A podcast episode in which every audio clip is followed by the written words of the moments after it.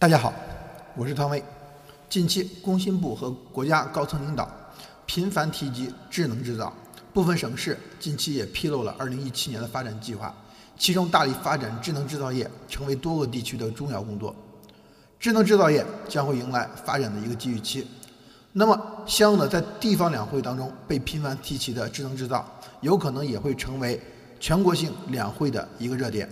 对应的就有可能会成为 A 股市场里面一个相应的盈利点。那么什么是智能制造呢？就以往谈及到中国的制造业，大家脑海当中会浮现的就是世界工厂的一字样，或者说血汗工厂，与之对应的是高污染、低利润，同时企业的一个盈利情况呢，受国际环境影响非常大。而如今我国的制造业逐步由制造转向智能制造。虽然只有一字之差，但是却发生了巨大的转变。那么，中国智能制造呢？是在二零零七年国际金融危机的时候，国内产业结构然后相应的就是进行调整的时候，在党的十七大会议当中提提出来的。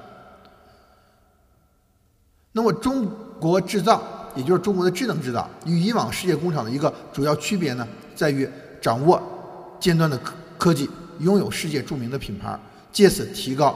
企业利润，降低能源消耗和污染。从智的角度出发，大家想到的第一个就是智能化。而目前我国在世界上具有一定市场地位和品牌效应的，当属手机和家电行业。目前手机厂商在 A 股上市公司，除了中兴通讯以外，几乎就没有了。而知名度更高的小米、华为呢，则没有完成上市。那么值得炒作的或者说关注的，就剩下的就是家电行业。品牌儿在与科技相结合的话，那么就是智能家居，类似于格力电器、美的集团、青岛海尔等此类公司，不仅在技术上已经追赶到全球的先进性制造水平，而且已经将自主的品牌打造成功，成为具有国际影响力的大品牌儿。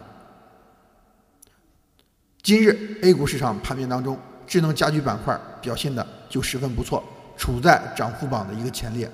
而从造的角度出发，就是利用科技技术推动传统行业的转型发展，以摆脱传统行业效率低下、盈利能力减弱的局面。而与之形成对应的就是工业四点零。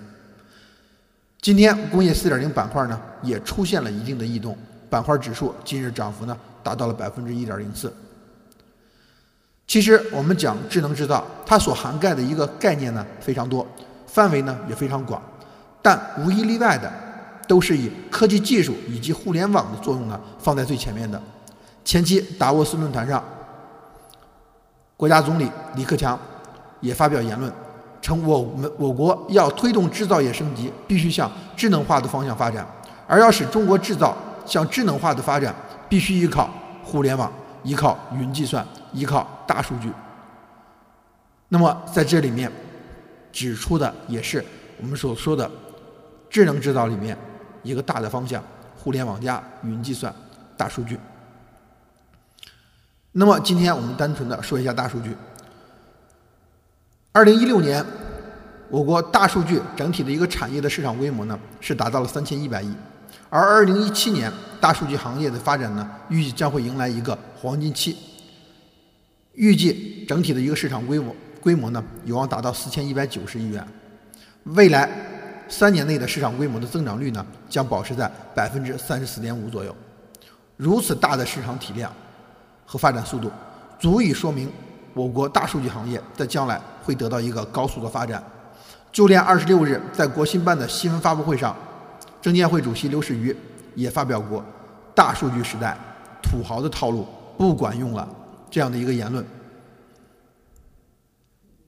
然后多方所指呢，它就容易成为市场的一个热点。对应的，我们讲，在智能制造里面，如果就是说细分板块的话，那么今天已经大幅上涨的智能家居，其次呢就是工业四点零跟大数据对应的。智能家居方面涨幅太大，我觉得大家可以先冷静一下。而对于工业四点零和我们所说大数据呢，大家可以多做关注。那么在这里面呢，相应的就是一些典型典型型的个股，比方说机器人儿，然后它是智能制造的概念，然后工业机器人的龙头，然后近几年整体的盈利来讲呢，呈现的是一个爆发性的增长。然后亚威股份，零零二五五九，也是智能制造概念、工业四点零的概念。然后是国内中高端数控成型机床的龙头，业绩稳定，机床产品呢也有很好的市场竞争力。然后目前四十二点二八的市盈率呢，也处在整个行业中相对比较低的一个位置。然后东方雨虹，零零二二七幺。大数据、电子商务、高铁概念，出资五千万成立子公司，专营电子商务业务，且构建大数据建材 O2O 管理平台系统，有着良好的盈利模式和较高的一个利润增长率。